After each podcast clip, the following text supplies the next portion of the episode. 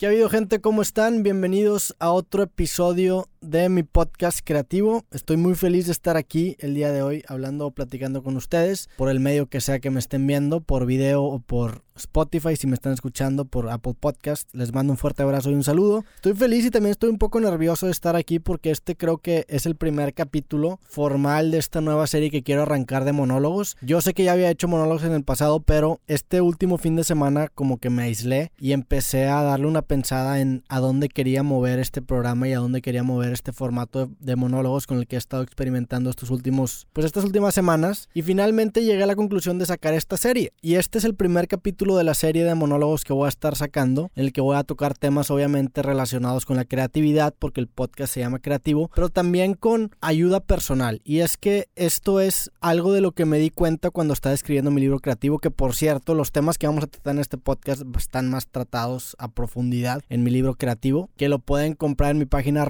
robertomtz.com. Se lo recomiendo muchísimo. Mi mamá dice que está muy bueno el libro. Y si usan el código creativo se llevan el 10% de descuento. Pero bueno, eso es un anuncio, perdón. Algo que me di cuenta cuando estaba escribiendo ese libro es que el éxito en el tema creativo va muy de la mano con el éxito personal. Porque cuando tú te vuelves un creativo más seguro, es decir, que empiezas a publicar más proyectos y te empieza a ir mejor con tu arte, por consecuencia te vuelves una persona mucho más segura. Creo que realmente el secreto de ser creativo exitoso, cuando menos el ser un creativo profesional es tener confianza en ti mismo y creértela para poder publicarlo. Y eso obviamente también es aplicable pues en la vida de las personas, ¿no? Cuando tú tienes confianza en ti mismo, te atreves a hacer cosas y por ende eres más feliz porque no te quedas con espinitas. Así que estos temas vamos a estar tratando en estos pequeños monólogos que voy a estar subiendo todos los lunes. Como ya les dije, este es el primer monólogo. Bienvenidos. Y el día de hoy vamos a hablar de un tema que a mí me apasiona muchísimo extrañamente, que es el tema de la muerte. Y me interesa hablar de esto porque creo que es la causa real de por qué nosotros creamos lo que hacemos, o creamos arte, o creamos, sí, realmente por qué el ser humano se manifiesta con distintas maneras creativas. Y creo que todo esto tiene un núcleo, a lo mejor un poco oscuro, que es la muerte. Y el día de hoy quiero hablar sobre la relación que hay entre la creatividad y la muerte, que a lo mejor no, no muestra una relación muy aparente, pero me gustaría empezar explicando este concepto que leí en un libro que les recomiendo mucho, que se llama La negación de la muerte de Ernest Becker. Y este libro les voy a ser 100% honesto, este libro lo leí por Poster completamente. Lo leí porque lo vi en una película de Woody Allen y dije, órale. De hecho, la película se llama Annie Hall y en una escena el personaje de Woody, de Woody Allen le recomienda un libro a la chava a Annie Hall, que le dice que lea este libro en lugar de un libro de gatitos que ella había escogido. Entonces yo vi este libro y dije, pues suena interesante, lo voy a leer, ¿no? No es la primera vez que hago esto, también me acuerdo que en la serie de Lost, el personaje Sawyer estaba leyendo un libro que se llamaba Of Mice and Men, que era una pequeña novela, y dije, ahora lo voy a leer y también lo leí y me gustó mucho. Entonces no es la primera vez que hago esto, pero creo que esta es la vez más poser porque era un libro de filosofía de una película de Woody Allen. Pero se me hizo interesante, lo agarré y lo leí y honestamente fue una lectura muy difícil para mí, fue una lectura que batallé muchísimo terminar porque es un libro muy pesado y muy fuerte, y más porque yo no tenía tanta educación filosófica. El libro, para que se den una idea, es como una respuesta a Freud, que Freud básicamente decía, y lo estoy simplificando además, no le estoy diciendo, no le estoy haciendo justicia realmente a todo lo que dijo Freud, es que el hombre crea o hace cosas porque tiene una energía sexual reprimida y todo gira alrededor de la sexualidad del ser humano. Básicamente eso decía Freud a súper grandes rasgos, para que no se me enojen mis amigos filosóficos. Y este güey le contesta a Freud y dice que no, que el ser humano crea y el ser humano trasciende o busca trascender porque tiene un miedo muy profundo a su propia mortalidad. Entonces por eso el libro se llama La negación de la muerte. En este libro Becker te explica las tres formas en el que el ser humano históricamente ha negado su propia mortalidad.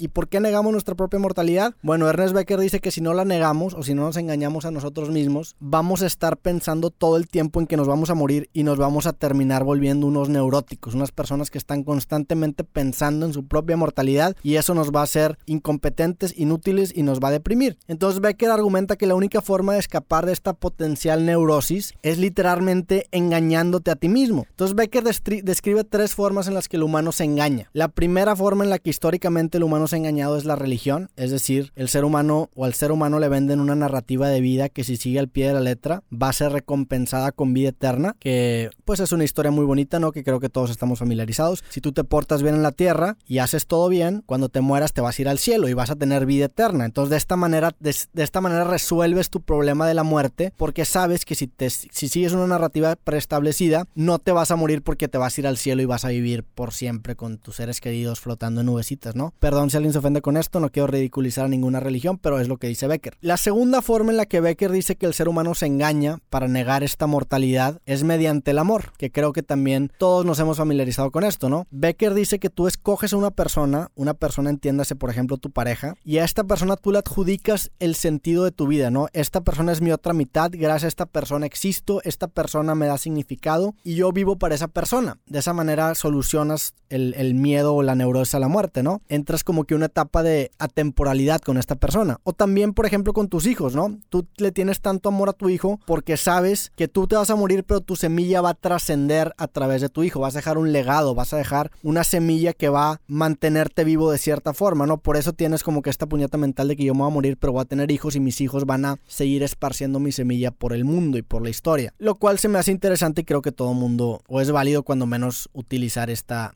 forma de negar la muerte. Y la tercera forma de negar la muerte, que a mí se me hace la más interesante y también la más noble, y ahorita les voy a explicar por qué, es mediante el arte. El ser humano hace arte, y arte entiéndase libros, cuadros, videos, pero también arte entiéndase iPhones, catedrales. O sea, el ser humano se manifiesta a través de su trabajo, más que arte es tu trabajo, porque el artista o el creativo tiene la puñeta mental de que si este se muere, va a poder ser recordado por su trabajo. No, perdón, que si el creativo se muere, va a poder ser recordado por lo que hizo en su vida, ¿no? Por lo que trabajó y por lo que dejó. Su legado, su trabajo es él. Él se va a morir, pero la gente lo va a recordar porque este güey hizo este libro, porque este güey inventó esta cosa, ¿no? Entonces el, creativo tiene esta como puñeta mental de que su trabajo lo va a hacer trascender y lo va a hacer inmortal. Y ahora el libro la verdad es que es bastante pesimista en el sentido de que Becker dice explícitamente que los tres o las tres formas de negar la muerte son mentira y son solamente formas en las que nos estamos engañando. Pero creo, y citando un poco las palabras de Jason Silva, a quien sigo mucho, creo que el camino de la creatividad o la creativa o, el camino del arte es el camino más noble que tomar porque cuando menos sí te estás engañando y estás negando la muerte, pero cuando menos creas algo y potencialmente mejoras la vida de las demás personas. Creo que lo valioso del arte o de trabajar y que eso sea tu manera de negar la muerte es que tienes un impacto directo en las personas que te rodean. Creas cosas que le mejoran la vida a las personas. Cosas, entiéndase, desarrollos tecnológicos como curas enfermedades o cosas también como celulares o como libros, ¿no? Las personas leen o ven cosas que tú creaste y mejora su experiencia de vida. Entonces creo que esa es la manera más noble de negar la muerte y estoy muy de acuerdo con lo que dice Becker de que el ser humano crea y se manifiesta porque inherentemente tiene este miedo profundo a su propia mortalidad. Somos el único ser vivo que está consciente de que algún día se va a morir. Si tú le preguntas a un perro, a lo mejor sabe que se va a morir, pero lo que no entiende es que el perro se va a morir, pero el mundo va a seguir girando, ¿no? El perro se va a morir, pero la gente va a seguir caminando, los demás perros van a seguir viviendo. Nosotros sí sabemos eso. Sabemos que nuestra vida se va a acabar, pero el mundo va a seguir. Y esa realización, según Becker, es lo que nos vuelve completamente neuróticos y nos tenemos que engañar para no estar pensando en ello. Entonces, estas tres formas son las que Becker dice que usamos para negar la muerte. Insisto, a mí el arte y la creatividad se me hace la forma más noble de negarla porque cuando menos impactas directamente en la vida de las personas y creo que es algo muy noble que hacer, ¿no? Creo que es un objetivo o creo que es una forma muy chingona de ver el porqué de tu trabajo. Y ese es como el núcleo de por qué creo yo. Ese es como mi núcleo o la, o la motivación o el fuego que tengo yo para crear. Sí, para no pensar en mi propia mortalidad, pero también porque creo que es un camino chingón y cuando menos exploras tu vida, ¿no? Crearte te, te impulsa a explorar distintas facetas de tu vida. Y como decía Sócrates, que por cierto con esta cita abro mi libro, una vida sin explorar no merece ser vivida y yo no podría estar más de acuerdo con esto. Y ahora, como dato curioso, lo irónico de este libro, que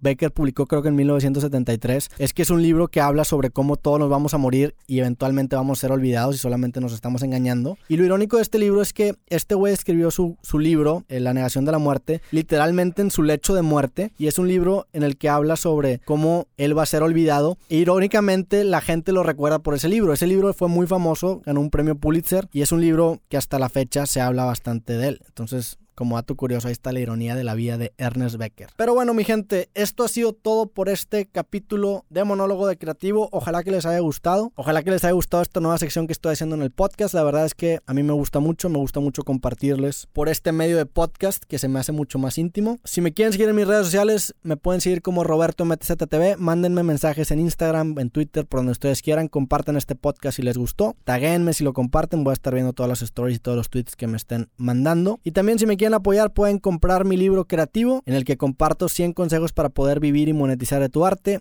Este libro es el motor de este podcast. Honestamente, los temas que estoy hablando por aquí los estoy sacando de este libro. Entonces, si ustedes quieren clavarse más en cualquiera de estos temas que voy a estar mencionando por aquí, échense la vuelta a robertomtz.com. Que por cierto, ya se me había olvidado, por cierto, en robertomtz.com puse una pequeña forma y si tú pones tu correo ahí, te voy a mandar el primer capítulo de mi libro, que es este capítulo en el que hablo de la creatividad y la, muerte. Entonces, si te quieres echar un clavado todavía más en este tema de la creatividad y la muerte y el libro de Ernest Becker, métete a robertomtz.com, pon tu correo en la formita que te dejo ahí y te voy a mandar el primer capítulo de mi libro gratis. Y también voy a estar regalando un libro. Voy a escoger una persona al azar que ponga su correo en esta semana y le voy a estar mandando un libro. Pero bueno, esto ha sido todo por hoy, mi gente. Muchísimas gracias por escuchar este programa. Les mando un fuerte abrazo, que tengan una excelente semana y nos vemos en el próximo episodio de este podcast creativo. Les mando un fuerte abrazo. Bye.